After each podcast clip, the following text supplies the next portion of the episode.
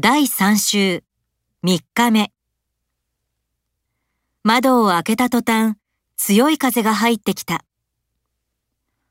お酒を飲んだ途端顔が赤くなった。彼は酔っ払って騒いだ挙句寝てしまった。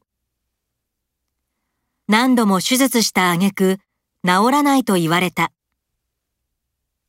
悩んだ末進学ではなく就職することにした。住民との話し合いの末、その建物の建設は中止となった。